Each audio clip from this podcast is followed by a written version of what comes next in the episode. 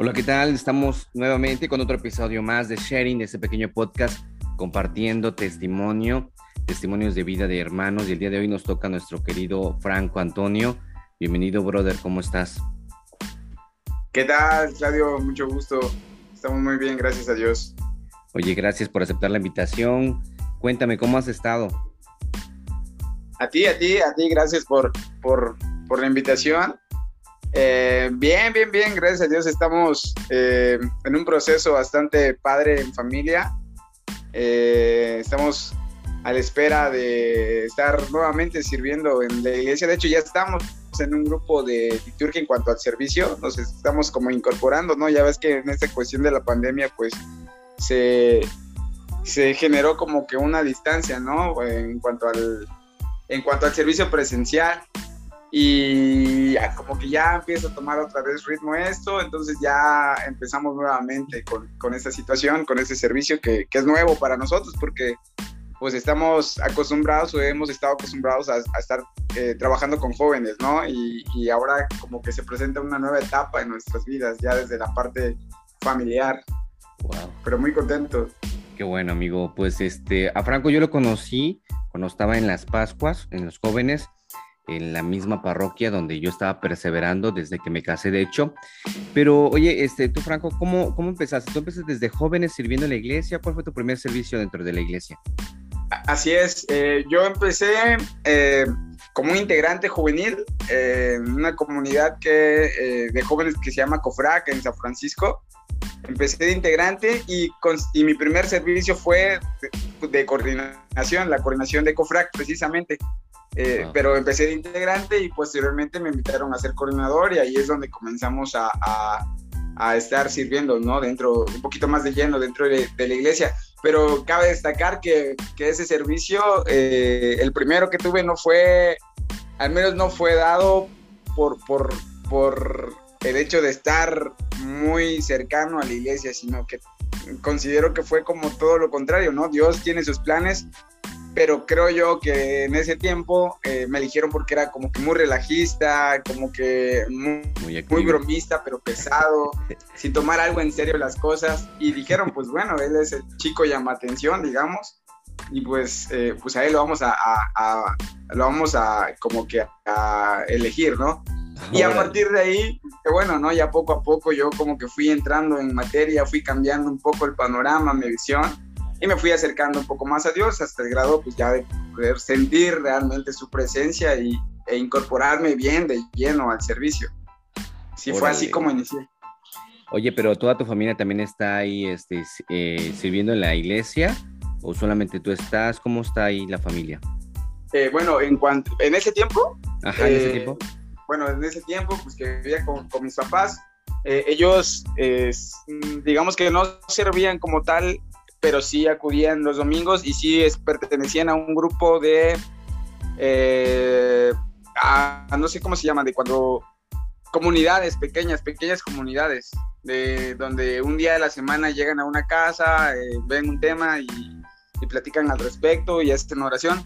Eh, en ese grupo estaba incorporada mi mamá y la mayoría de las actividades se realizaban, la mayoría de los temas se realizaban en mi casa y pues yo eh, prestaba atención, me quedaba con las señoras, escuchaba yo un poco del tema que, que ellas nos brindaban.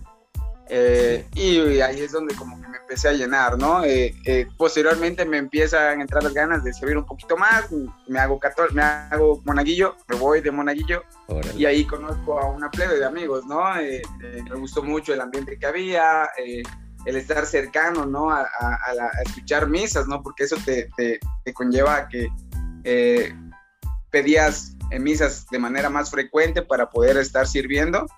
Y ya posteriormente es que ya me voy, me salgo de ahí por la, por la edad, porque ya únicamente eh, era el límite de edad hasta 18 años.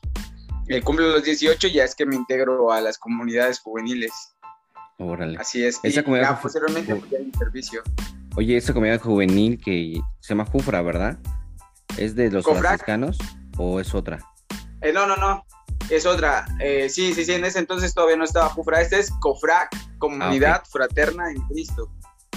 ¿Surgió sí, en, alguna una... Pascua o ya existía en la parroquia?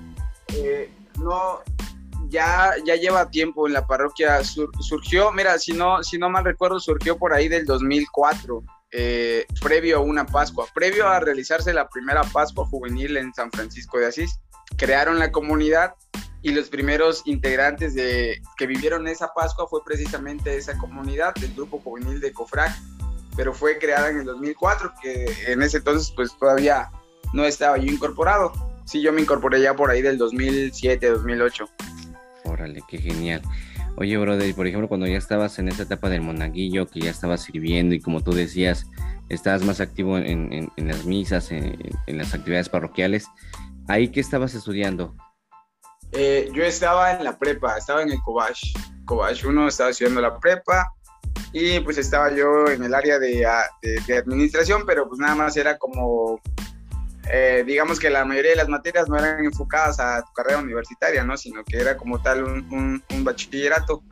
Eh, y ya cuando me incorporo a, la comunidad juvenil de COFRAC, eh, dejé de estudiar precisamente por, por las cuestiones de, de calificación baja en la prepa y no, no pude tener acceso ¿no? a la escuela donde yo quería. Entonces decidí tomarme un año, me metí a CONAFE eh, para como, como algo de, tomándolo como un, un, aprendizaje, ¿no? De, bueno, no, no fui bueno en la escuela, pero ahora pues a lo mejor a través del sufrimiento quizá que voy a llevar en las comunidades pueda yo como que eh, sentar cabeza, ¿no? Y poder ya ser un poco más sensato y un poco más serio al momento de estudiar. Y fue por eso que ingresé y ahí es donde decido meterme en las comunidades, integrarme a una comunidad juvenil, sin embargo no, en un principio no estaba dando los resultados que yo esperaba, ¿no? Mi comportamiento no era el adecuado todavía, pero ya Dios me fue moldeando poco a poco y, hasta que logré eh, tener ese proceso de cambio, ¿no? Oye, y en esa etapa estudiantil, tus compañeros, tus amigos sabías, sabían que estabas en la iglesia. Ahí, ¿cómo, cómo, cómo, cómo manejabas eso?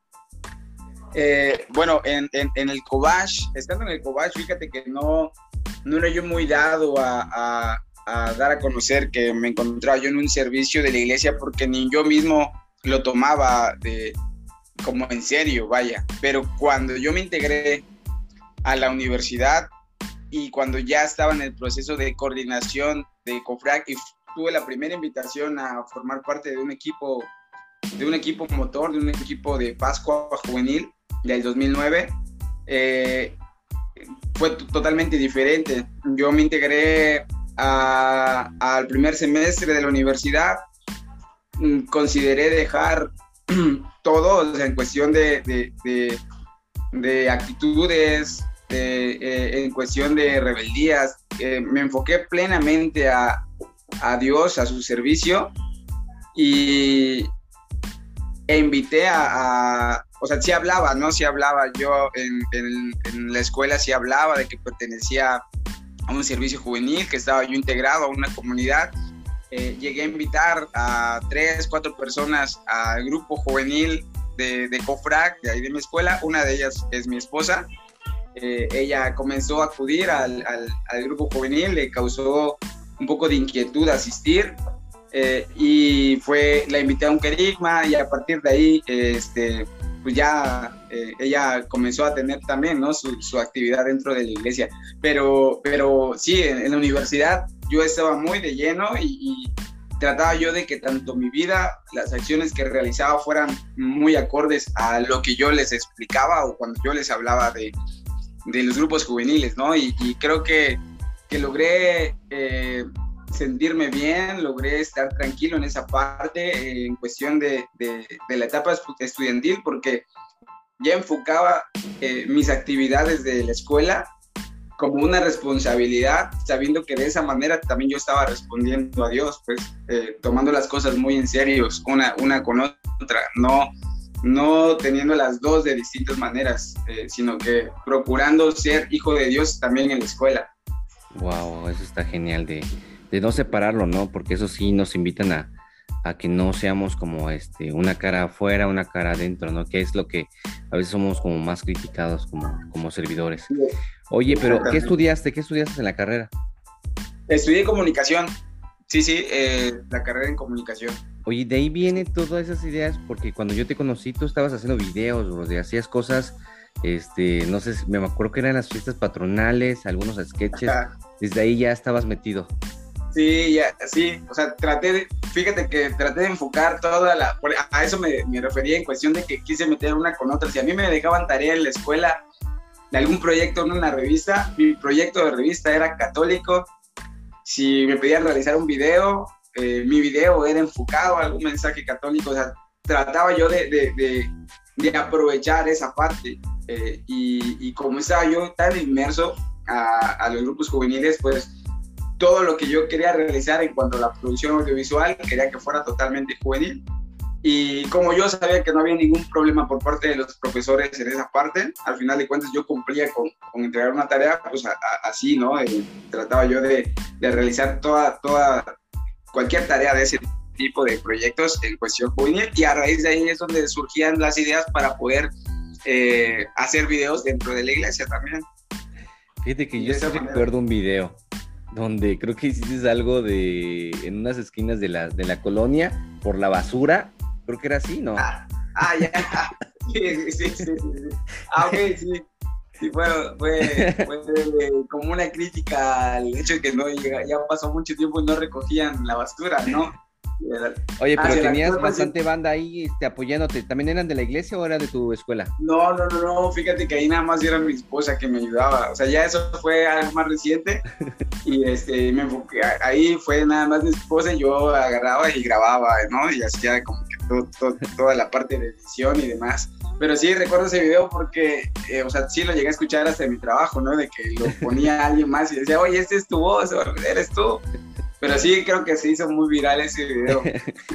Yo me acuerdo porque creo que me lo compartió alguien de ahí de, de la renovación donde y creo que después ahí creo que estaba en tu en tu página de Facebook me parece.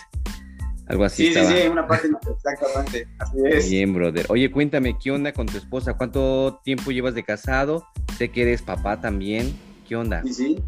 Este bueno yo de casados 2016, cinco años de casado, cinco años y medio ya.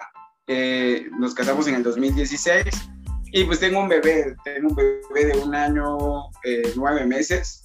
Eh, ah, creo que ahí hay una historia muy, muy, muy, muy, muy bonita en cuestión de que nos costó mucho tener a, este bebé.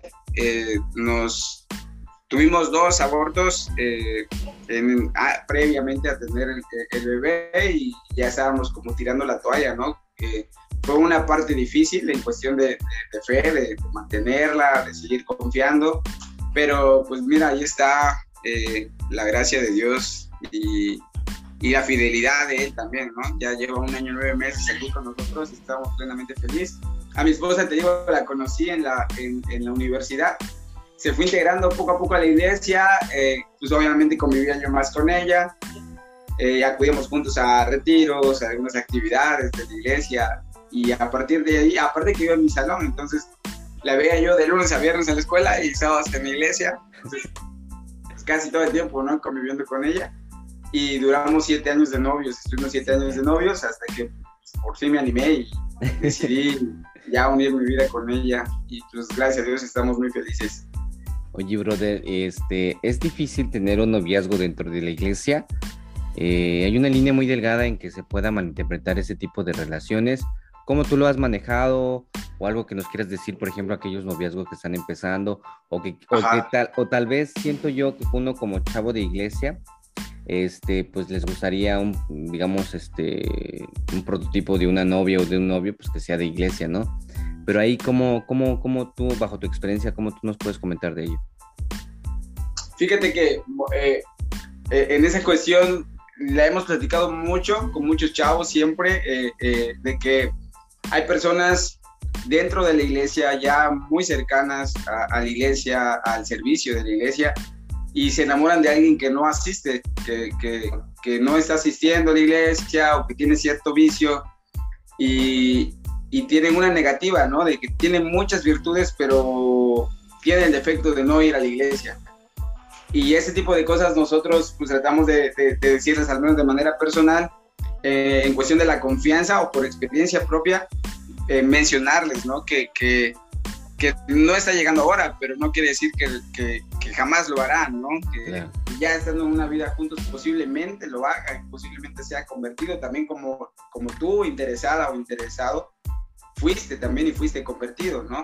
Eh, y lo comento desde mi, desde mi experiencia, ¿no? De que pues mi esposa no acudía, eh, yo no quería, como yo estaba en un proceso de acercarme total, de estar llenos, o sea, estar cerca de Dios totalmente, y conociendo a mi esposa en ese entonces, este, no era ni mi novia, era todo lo contrario, ¿no?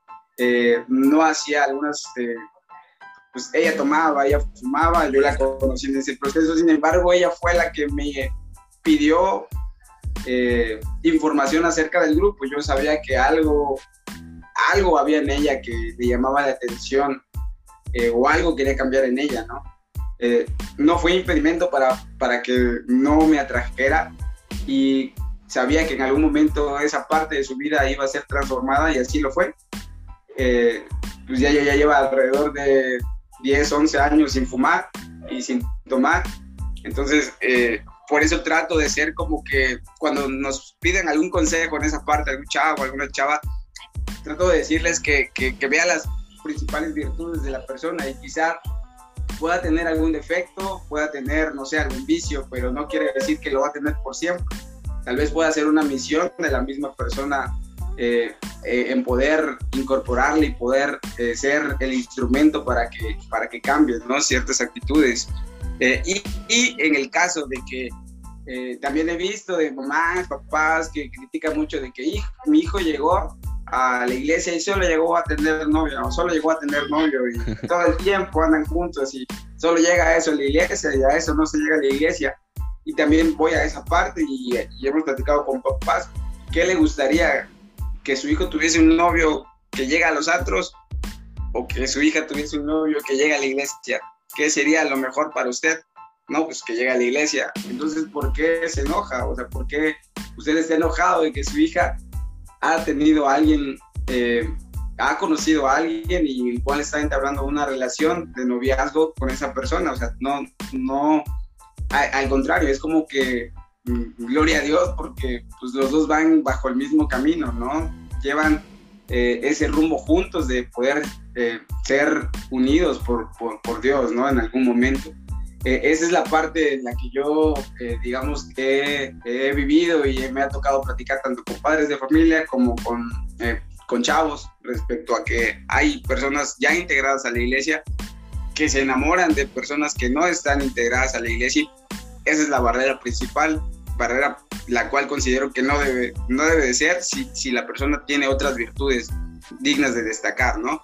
Que Dios va a orar y que ellas ellos o ellas tengan paciencia en esa parte y, sean el, instrumento para poder cambiar eh, esa situación, ¿no? De algún vicio que puedan tener o, que el, o el hecho de que no, no, no tienen como que la empatía o las ganas de asistir a, la iglesia y por parte de los padres de familia ser agradecidos porque su hijo o su hija ha conocido a alguien más en el camino de, de Dios. Oye, por ejemplo, si esa barrera de lo que estás comentando sea de que es de otra, de otra religión, de otra denominación, ¿tú qué le dirías? Si la novia o el novio fuera de otra religión. Fíjate, fíjate hermano que ayer, justamente ayer, me topé con ese caso. Eh, lo quería comentar ahorita, pero ya que, lo, ya que me cuentas de una vez, eh, nos vamos con ese caso ayer, justamente yo fui a un convivio y, una de las eh, ex integrantes de la iglesia de que acudía a los grupos juveniles estuvo muy de lleno. Eh, nos comentó que se estaba enamorando de una persona que es cristiana. Eh, y traté de escucharla atentamente. Escuché primero que me contara todo, que me dijera qué pasaba. Y me dijo que esa persona tiene muchas virtudes, que es cristiano, que lee la Biblia, que, que, que a diferencia de nosotros, y lo pongo entre comillas, a diferencia de nosotros, ellos leen la Biblia, ellos oran y, y yo nada más escuchaba, ¿no? Y decía, bueno, eh, pues me la están convirtiendo. y dije, no, pues lo que, lo que terminé diciéndole cuando me decía es que llego a su iglesia y pasa esto, hoy, hoy hubo congregación y, y, lo viera, sentí tan bonito. Y le dije, wow, qué padre. y ya acudió él también ahí contigo a una misa. Me dijo, no, no, no, no, este, no le he dicho, pero él ya te ha invitado a ti. Sí, tú ya lo has invitado a él. No, no, no, no lo he invitado. ¿Y por qué no lo has invitado? Yo creo que tienes la corazonada también de invitarlo. Sí, pero creo que no va a ir. Bueno, entonces, eh, tú solita encuentras la respuesta, ¿no? Eh, yo no puedo decir que, que, el, que la religión debe ser un impedimento para el amor, ¿no? No lo considero como tal, pero sí debe haber una línea de respeto. Si tú estás muy acercada a tu iglesia, crees profundamente en que, en que la iglesia es una santa católica y apostólica, no tienes por qué a, través de alguien más eh, cambiar de, de, persuasión, ¿no? Cambiar tu sentir, cambiar tu convicción. Y si esta persona te ama, te va a amar tal cual eres, pues tal cual eres. No precisamente porque no eres cristiana, ella, e, esa persona no va a tener eh, o va a decir, no, no es para mí porque no lleva el mismo camino religioso. Si la persona te ama, te va a amar tal cual es. Y le puse un ejemplo, fíjate, tengo unos amigos de, que fueron pues, novios, ¿no? ahorita ya están casados, fueron novios en, la etapa de la universidad, con los cuales convivíamos mucho, mi esposa y yo con ellos, porque comulgábamos, ¿no? Hoy en día, lamentablemente, a veces es muy, muy, muy poco probable que tú puedas hablar de Dios tan abiertamente, o sea, que tú le hables de Dios y realmente te escuchen bien en, dentro de, de, una universidad, de, de un, un, trabajo, ¿no? Lo, lo, haces y lo haces con, con, gusto y tratas de hacerlo con tus acciones, pero pues a veces eres escuchado, a veces no. Bueno, ellos eh, eran novios y me parecía muy curioso que, que él fuese testigo de Jehová y que ella fuese católica. Yo realmente preguntaba, no manches, llevan tres años, cuatro años de novios y, no veo, realmente veo muy firme esa relación. Y me atreví a preguntarles y les dije, ¿cómo le hacen? ¿Cómo le hacen para estar ya tanto tiempo, tú siendo muy católica? Te veo con tu rosario, te veo que hablas de Dios, que hablas de, de, de María, hablas de la Virgen de Guadalupe, que te vas a peregrinar y que Él te apoya. Pero por la otra parte veo lo mismo de tu parte hacia Él. Y me dijo, o sea, la respuesta que yo tuve en ellos es en cuestión del respeto, ¿no? Y, y, el amor que ellos se sienten, que es tan grande que saben que están unidos por Dios. Sin embargo, ni uno de los dos ah, ya llevan, se casaron igual que, que, yo, el mismo año, llevan cinco años de casados, tienen un niño.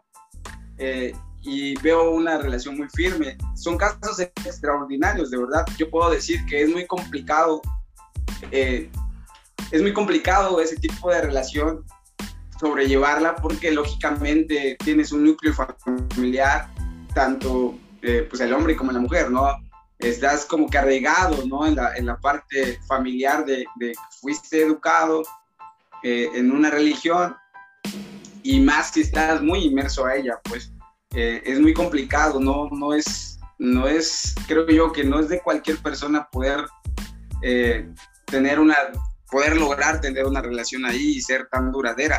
Eh, entonces, bueno, volviendo al, al punto, considero que, que, que, a lo mejor se está dando mucho, pero creo yo que cada quien debe sentar las bases, de, cada joven debe de tener la convicción de, de, de desde el aspecto católico de sentirte, de amar tu religión, de conocerla, porque a veces el hecho que, que como es el caso de mi amiga, de decir no leen la Biblia, es que ellos sí oran, pues bueno, ¿qué me está diciendo? Que nosotros no oramos, o lógicamente que, sí oramos, pues que no leemos la Biblia, claro que sí, pero tenemos que ver más allá, ¿no? Eh, más allá de lo que a lo mejor alguien te puede decir que, que ve, más allá de lo que un cristiano ve en nosotros, porque también te pueden decir que que en cuestión de los santos, que únicamente rezan para un convivio, creo que es un tema que me tocó también, pero hay que ver más allá, hay que ver la vida del santo también, hay que conocer la vida del santo. Entonces, ese tipo de cosas eh, creo yo que, que, que, que, son fundamentales en un católico, conocerla, conocerla para saber que, que, que estamos agradecidos de pertenecer a ella, que nos sentimos orgullosos de pertenecer a ella y que en una relación, al final de cuentas, el amor siempre debe ponderar sobre todas las cosas y que si la persona te ama, te va a amar tal cual eres, con defectos y virtudes, con lo que eres, con lo que te traes. E, ese tipo, bueno, diría eso, ¿no? Esa empatía y ese respeto sí debe de existir, aunque yo siento que al final, bueno, si ya va a haber o existen ya hijos, pues tienen que ceder en, una, ¿no? En una religión porque igual va a ser un poquito frustrante para ellos, ¿no? De a cuál irle, ¿no? A pesar que exista el respeto, sí. pero volvemos a lo mismo de identidad, ¿no? De cada uno de ellos, pero sí, en, esa parte yo creo que son casos extraordinarios en la cual, este, pues cada quien se pone la camiseta y, y la empatía está a flor de piel ahí en ese aspecto. Así es, totalmente. E, es una de las preguntas precisamente que me hago, bueno, ¿qué va a pasar con, con el hijo de, de, esta pareja que te comento? Es una pregunta, que, una interrogante, ¿qué va a pasar? Pero sí son casos extraordinarios, muy extraordinarios.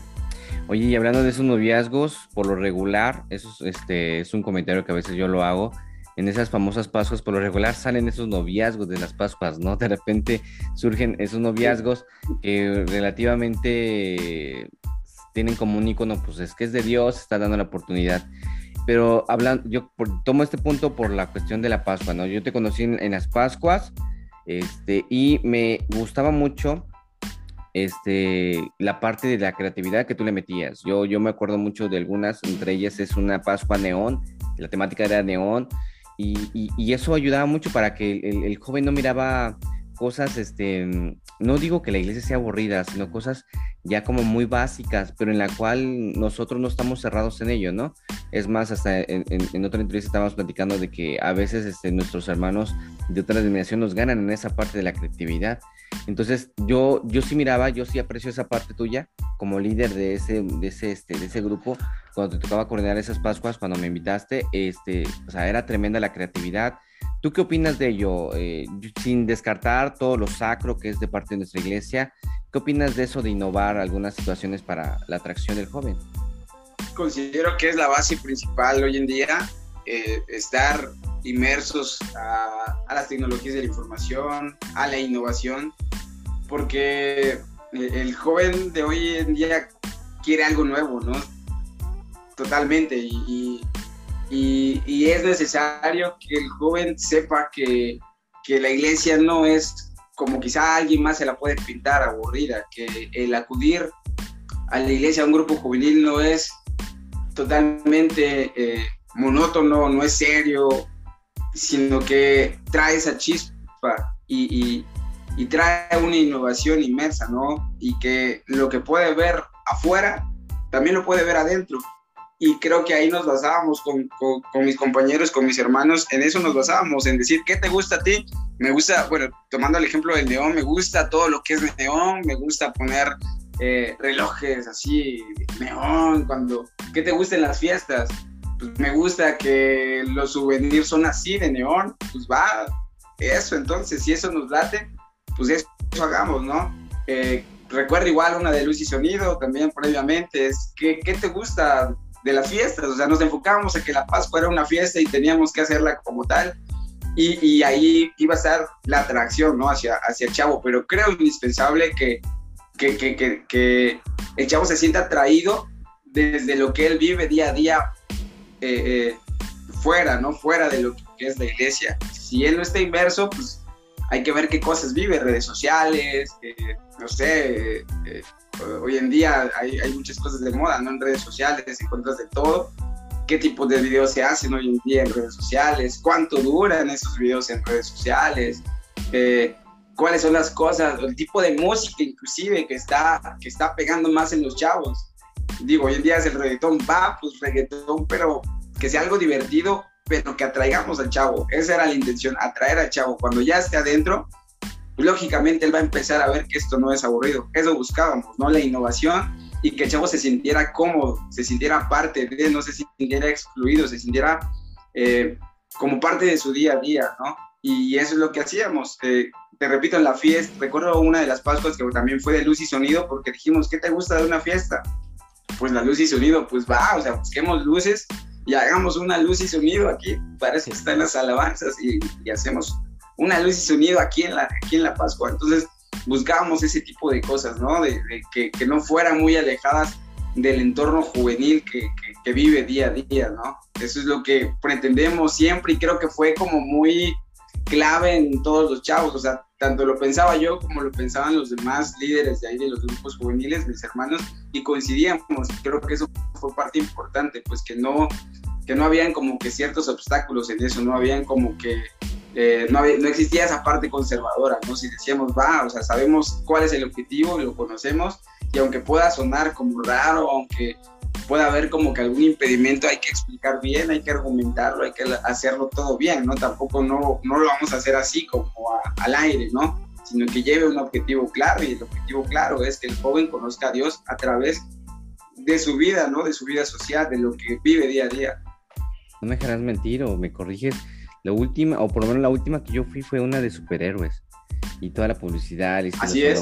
onomatopeyas, toda la onda, y eso muy padre. Ah, y también hiciste unas casacas, o sea, las playeras que comúnmente son de un sublimado. Ah, también son unas casacas también, ¿no? Que se acabaron de volar, porque yo me acuerdo que te pedí un Sí, exacto. Pero eso llama la atención, brother.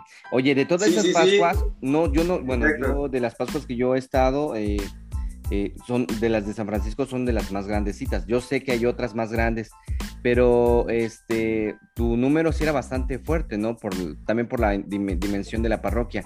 Pero alguna Pascua que te haya quedado así como que una huella en la cual de, oye, me siento satisfecho por este fruto, oye, este, pues de esta Pascua salió este chavo y mira dónde está. Una Pascua que haya sido muy icónico para ti. Personalmente la, la 2010, eh, la 2010 creo que ok. Sí, la, la, Pascua 2010, eh, cantidad de gente que llegó y por lo que se vivió una de las horas eh, se extendió hasta por ahí de la 1 a 2 de la mañana con las personas que estábamos sirviendo y quienes quedaron ahí también. Eh, fue un momento realmente fuerte. Eh, creo yo que esa, esa Pascua nos marcó. Creímos que los chavos ya no iban a llegar por lo que estaban presenciando creímos que al otro día ya no iba, no iba a llegar, eh, no iban a llegar más chavos, que, que, iba a bajar el número de personas considerablemente, nos lo dijo el padre Elí en ese, en ese entonces, que era muy probable que, que no nos espantáramos, que no, que, que, bajara la cantidad de chavos más siguiente día, el jueves santo. Sin embargo, siguió, o sea, se mantuvo, es una de las Pascuas donde se mantuvo la cantidad de personas desde el lunes hasta sábado, porque espiritualmente fue, fue, fue muy fuerte. Y de ahí fuera, a, eso en esa cuestión. Y de ahí la otra que, que, las otras dos que considero que, que también marcaron eh, eh, en, mi vida fue la 2017, que fue la de Neón, y la 2012, que fue la de Luz y Sonido. Esas dos eh, igual considero que fueron muy, muy, muy atractivas para los chavos. La de Neón creo que marcó como una tendencia. A partir de ahí la exigencia se volvió mayor y, creo yo que es una de las Pascuas que, todo chavo tiene como que presente, porque a partir de ahí teníamos que exigirnos un poco más, ¿no? Y, eso es lo que creo yo que se ha tratado de hacer, de, que a partir de, esa Pascua decimos, no, tiene que haber otra mejor y tiene que haber otra mejor, no solamente en el concepto, sino en los resultados que pueda dar, ¿no? Sino que en el contenido que debe de llevar la, la, Pascua, pues. Eh, esas. Ya, además de que eh, la 2017 marcó como una pauta para todos los chavos que estaban sirviendo de volver a reincorporarse al servicio. Eso generó muchos chavos que ya no asistían, acudieron a esa Pascua porque fueron atraídos por el concepto y a partir de ahí volvieron y se reincorporaron nuevamente al servicio. Creo que por esa parte también eh, esa Pascua da mucho, o sea, la llevamos muchos de nosotros en el corazón por todo lo que marcó, ¿no? Como que el regreso de muchas personas y la incorporación de otras nuevas. No, eso está genial. Oye, y además para terminar, como tú dijiste, este, has liderado, ¿no? Todos somos líderes, tú has liderado grupos. ¿Tú qué consejo le darías a aquellos jóvenes que están coordinando algo, están a cargo de algo? Porque desafortunadamente el pastoreo de los chavos y sobre todo en la juventud es difícil estarlos teniéndolos constantes por todas las temáticas que hemos estado platicando de lo que llama la atención allá afuera, pero para que persevere, para que el, ahora sí que el pastoreo se dé bien, ¿qué consejo le darías o algunos puntos que, les aconseja a esos líderes juveniles que sobre todo pues están dando mucho a flote, porque ahorita me doy cuenta que en la diócesis se está abriendo mucho más lo de un grupo así a nivel diocesano, que es lo de la Dajal, que ya tuvimos su encuentro, este, cada comunidad tiene su grupo de jóvenes, este, en este caso el Movimiento de la Renovación también, en fin, pero eh, el, el, detalle aquí yo siento es, este, cómo pastorear a los jóvenes sin que se aburran y sin también, porque es una línea muy delgada, ¿no? Que por querer tenerlos aquí eh, con nosotros, pues vamos a, permitir algo, pero esa línea delgada, ¿cómo, ¿cómo lo puedes tú manejar para que al final veamos los frutos como en esas Pascuas que tú has comentado?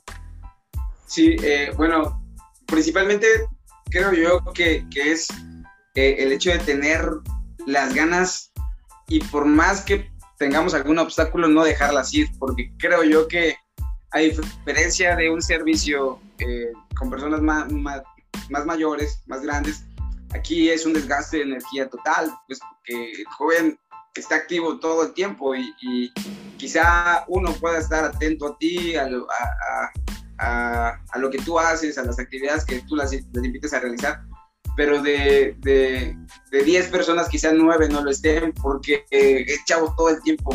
Si le va a llegar un mensaje, automáticamente lo va a ver, eh, se va a distraer rapidísimo y eso causa como que estar eh, absorbiendo más energía, ¿no? Teniendo más porque no le puedes regañar, porque pues, eh, no le puedes llamar la atención, porque eh, puede ser susceptible, ¿no? A ello. bueno, yo aquí quiero ser libre y, yo quiero formar parte de ese grupo, pero me tratan así, ¿no? Eh, eso a lo que tú estabas tocando, la, la línea delgada, no es así. Entonces, debes de tener principalmente la paciencia la paciencia y las energías. Saber que, que tú vas a dar todo, todo, todo de ti eh, en, ellos, ¿no? Para ellos. Aunque tú quedes devastado, aunque quedes cansado, pero tú vas a dar todo para ellos en el momento que estés y con paciencia, porque eso créeme que es lo que más se requiere en los chavos. Y no me refiero a que porque no lo estoy eh, mencionando en un asunto de que el profesor ya no aguanta a los alumnos, ¿no? Sino que paciencia porque ellos van a querer hablar contigo, eh, no solamente en la iglesia, ¿no? no solamente dentro de la iglesia, sino fuera de ella, porque tú eres su líder, porque tú eres su coordinador y porque ellos van a recurrir a ti por asuntos fuera, externos de la iglesia, porque Chavo te puede ver a ti como aquella persona que, que le puede dar un consejo, vaya, porque difícilmente puede acudir a mamá o a papá para eh, contarle algo, porque, no porque eh, no les tenga confianza, sino porque simplemente son más grandes que, él y él quiere escuchar un consejo de alguien que sea de su edad y tú debes estar eh, dando todo de ti dentro de la iglesia y fuera de ella, ¿no? por eso me refiero a la paciencia, porque quizá vas a estar haciendo otra actividad cuando ellos recurran a ti y debes estar para ellos totalmente. Y aparte, otro de los consejos es adentrarte a ellos adentrar de cómo, si a ti te cuesta en cuestión de tecnologías eh, estar inmersos, pues estudiale y entrale un poco a eso porque tendrás más temas que conversar con ellos. Si a ti no te gusta mucho lo de ver series y ver películas, pues hazlo, porque tendrás que estar al nivel de ellos. Ellos no pueden estar a tu nivel, tienes que bajarte al nivel de ellos y a partir de ahí llamarlos, llamarlos y con tu vida llamarlos al servicio de Dios, a que se estén más enamorados de Dios, pero es ahí, no sé, hay muchas series en las cuales a lo mejor no te gusten, pero tendrás que verlas para que tú tengas algo que conversar con ellos y a partir de ahí poderlos llamar, ¿no? Entonces, a eso me refiero, con ciencia, a, a que en ocasiones vas a tener que hacer cosas extraordinarias, cosas distintos a, una, a un simple tema juvenil, vaya. Y adentrarte a su mundo, adentrarte a su vida, adentrarte a lo que hoy en día se está haciendo, adentrarte a lo que les gusta, porque a partir de ahí es como tú puedes lograr el objetivo. ¿Y cuál va a ser el objetivo? Que sean tocados por Dios, que, que ellos estén dispuestos también a entregar su vida a Dios. Creo yo que ahí está la base de todo, en que, en que lejos de que tú prepares eh, un tema con ellos, o sea, obviamente sí lo tienes que hacer, pero lejos de eso o, aunado a eso, debes estar inmersos a lo que ellos hacen afuera de la iglesia, pues, esas dos cosas, y, a, través de ahí, tenerlo como un equilibrio. Oye, y ya, hasta se me vino a la mente, ya para terminar, Esto es lo que estabas comentando, que deben de estar dentro del contexto de sus líderes. ¿Tú crees que esos líderes juveniles tienen que ver algo con su edad? Por ejemplo, para ser un líder juvenil, ¿tiene que ser a fuerza un joven? ¿Qué opinas de eso? Podría considerar, a lo mejor, y, puedo decir que, que, si no a su edad, pero por lo menos sí eh, en espíritu, totalmente sí, o sea, juvenil, porque créeme que el chavo, o, no tan alejado de su edad, pero sí veo primordial que no, que no sea alguien, por ejemplo, de, si los chavos están en un rango de, 15 a 23 años, no puede tener a un eh, líder como, como de 40 años, vaya, como de 45 años, porque automáticamente, por más que esta persona tenga todo el entusiasmo, todas las ganas de chambear con ellos, eh, ya el chavo va a ser un poco limitado a, entablar o, como que entablar confianza hacia esa persona, vaya, aunque no es totalmente un impedimento, porque no lo es, pero, pero sí es eh, parte fundamental para que ellos eh, sí como que se sientan en, con mayor confianza, pues creo yo que sí debe ser más grande que ellos, pero tampoco debe ser como que una edad totalmente distante, no sé, 20 años, pues, alguien de 25, 27, 28, 29 pero pues tampoco alguien de 40, 45 años, porque ahí ya, ya, ya cambia, ¿no? Te, pongo un ejemplo, a mí me decían, eh, yo dejé de, el servicio de, asesor de los chavos, lo de cumplir los tres años de servicio y culminó en el dos, justamente antes de la pandemia, antes de la pandemia. Pero yo de ahí ya me empezaba a sentir un poco mal de que chavitos de 12 años me decían usted, me decían, oiga usted. Entonces yo, yo decía, no manches, creo que esta etapa está culminando. ¿Por qué? Porque agradezco que me estén diciendo usted, porque es como un respeto, ¿no? Eh, están siendo muy respetuosos. Pero yo en ellos ya no estoy provocando una confianza de chavo a chavo. Entonces, esa parte yo ya lo empezaba a notar. Y pues en ese entonces tenía yo que 29 años, ya casi llegando a los 30. Entonces, eh, yo ya empezaba a ver esa parte. Por eso es que veo fundamental que que la edad sí no sea como que muy, muy, muy, muy alta, ¿no? Pero, pero sí debe ser mayor, obviamente. Pero qué grato de verdad este, platicar todo esto, que en realidad nos, nos aportas muchísimo, sobre todo en esa parte juvenil, brother, y pues que Dios te bendiga, bendice, te bendiga también este, tu familia, tus hijos, tu trabajo y todo lo que hagas, y te agradezco de todo corazón por este espacio. No, a ti te agradezco mucho, muchas gracias y estamos a la orden siempre para cualquier cosa, es, es de verdad fue una plática muy amena. Gracias, brother. Me hiciste como que recordar también muchas cosas, ¿no? Porque es una gran etapa de mi vida, ¿no? En la cual voy a llevar siempre en mi corazón. Amén, no, gracias. De verdad que has dejado y seguirás dejando huella. Yo creo que en diferentes etapas. Te toca ahorita la de matrimonio. Yo creo que también es la que el Señor te va a dar muchas sorpresas. Pero la de jóvenes, pues yo creo que también hiciste muchísimo y eso se reconoce de alguna manera para la gloria de Dios. Te mando un abrazo, brother.